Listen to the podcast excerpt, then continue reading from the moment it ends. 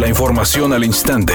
Grupo Radio Alegría presenta ABC Noticias. Información que transforma. La subsecretaria de Control y Prevención de Enfermedades de la Secretaría de Salud en el Estado, Consuelo Treviño Garza, reportó cifras elevadas de COVID-19 en Nuevo León, al anunciar 1.752 nuevos contagios y 51 fallecimientos relacionados con el coronavirus en las últimas 24 horas. Además, destacó que el grupo etario de 25 a 44 años es el más afectado en cuanto a la cantidad de contagios confirmados, indicando que el 51% de los contagios de COVID-19 se ha presentado en el género masculino, mientras que el 49% restante en el género femenino.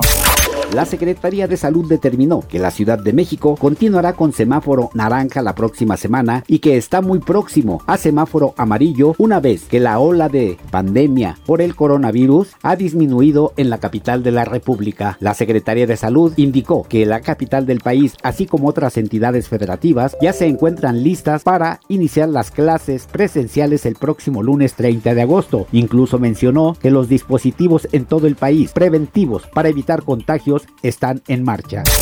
Los mayores de 40 años reciben a partir de hoy la tercera dosis de la vacuna contra COVID-19 en Israel como inyección de refuerzo y se recomienda extenderla a toda la población, según lo informó a través de un comunicado el Gabinete de Coronavirus, quien aprobó ampliar la campaña que comenzó a finales de julio con los mayores de 60 años. Y este viernes el primer ministro israelí Naftali Bennett fue uno de los primeros en recibir la dosis para el rango de edad aprobado y fueron vacunados con la segunda dosis hace más de cinco meses. Además, indicó la autoridad de salud que más de 1.2 millones de israelíes han recibido la tercera inyección en el país, que afronta una cuarta ola de contagios debido a la variante Delta. Ya ha detectado más infecciones en personas vacunadas que, según expertos en salud, se vincula a la disminución de anticuerpos.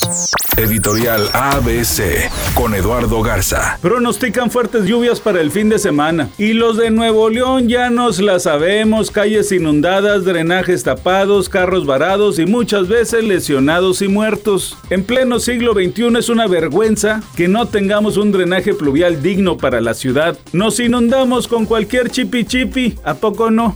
Los organizadores de los Juegos Paralímpicos de Tokio 2020 informaron que ya se presentó el primer caso positivo de COVID. Sin embargo, el paratleta contagiado no se encuentra en la Villa Olímpica, aunque se encuentra en la cuarentena obligatoria de 14 días. Cabe recordar que los juegos arrancarán este 24 de agosto y se mantendrán por poco más de una semana hasta la ceremonia de clausura.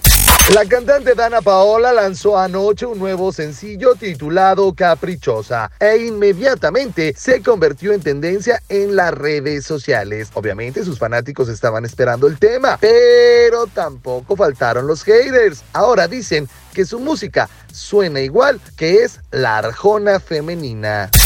Amigo automovilista, mucha precaución. Nos llega el reporte de un fuerte accidente vial sobre la avenida Morones Prieto a la altura de la avenida Venustiano Carranza. Autoridades trabajan en el sitio. También nos llega el reporte de un incidente vial sobre la avenida Venustiano Carranza a la altura de la avenida Madero.